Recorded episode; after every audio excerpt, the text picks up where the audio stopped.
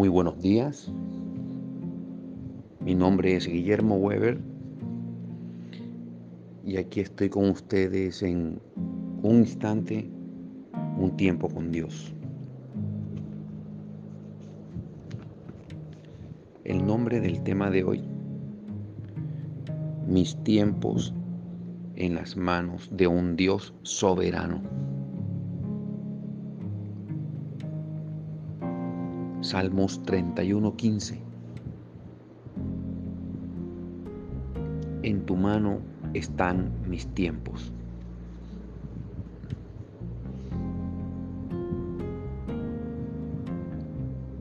Esta es una tremenda promesa que tenemos si la entendiéramos.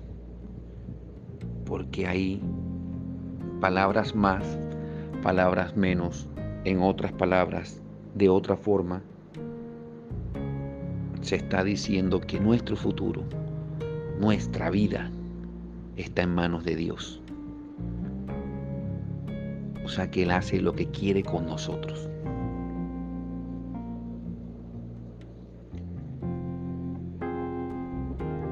El Señor nos ha colocado en una escuela donde nos está enseñando o nos enseña que pongamos a sus pies, delante de Él, nuestro ciego razonamiento.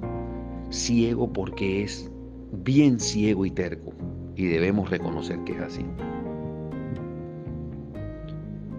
Dios en este pasaje nos está invitando a que dejemos nuestra propia sabiduría, nuestra propia prudencia y que nos apoyemos y confiemos en Él, así como un niño pequeño confía en sus padres.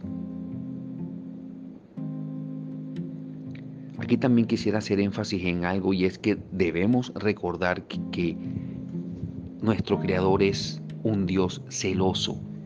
Él se quiere llevar la gloria solito cualquiera dirá que entonces Dios es egoísta. No, Él es muy sabio. Él no lo hace por egoísmo. Lo que sucede es que si hacemos las cosas y creemos y nos queremos llevar la gloria nosotros mismos, lo que estamos haciendo es alimentando nuestro ego. Y eso nos lleva a una soberbia y a una prepotencia y a una altivez tremenda que nos haría mucho daño.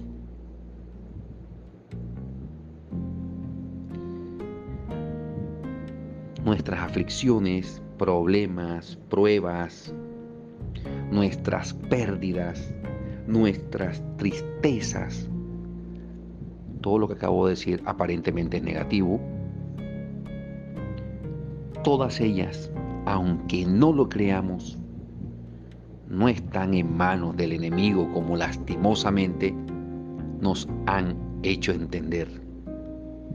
Recordemos que el enemigo Dios lo creó.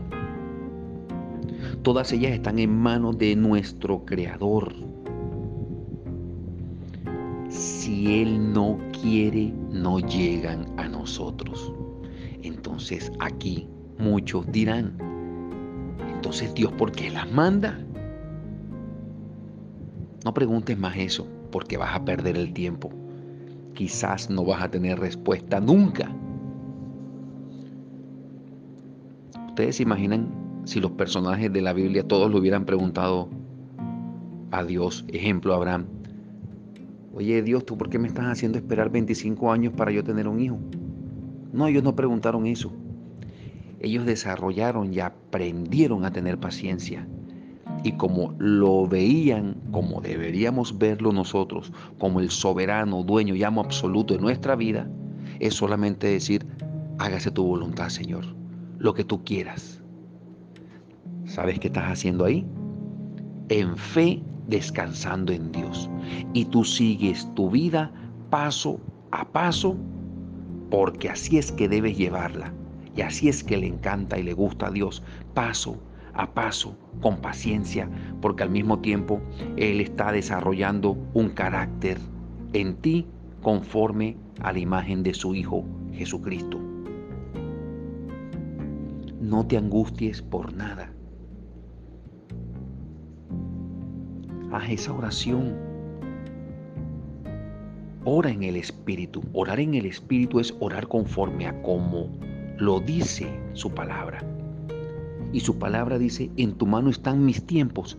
Pues oremos, oh Señor, en tu mano está mi vida, están mis tiempos, que se haga solo tu voluntad. Eso es decirle, Señor, solo confío en ti y nada más que en ti. Porque tú sabes lo que yo no sé del futuro. Por eso, como tú tienes el control de absolutamente todo, yo solamente acepto lo que tú quieras para mi vida. Recuerda siempre que Dios te ama demasiado.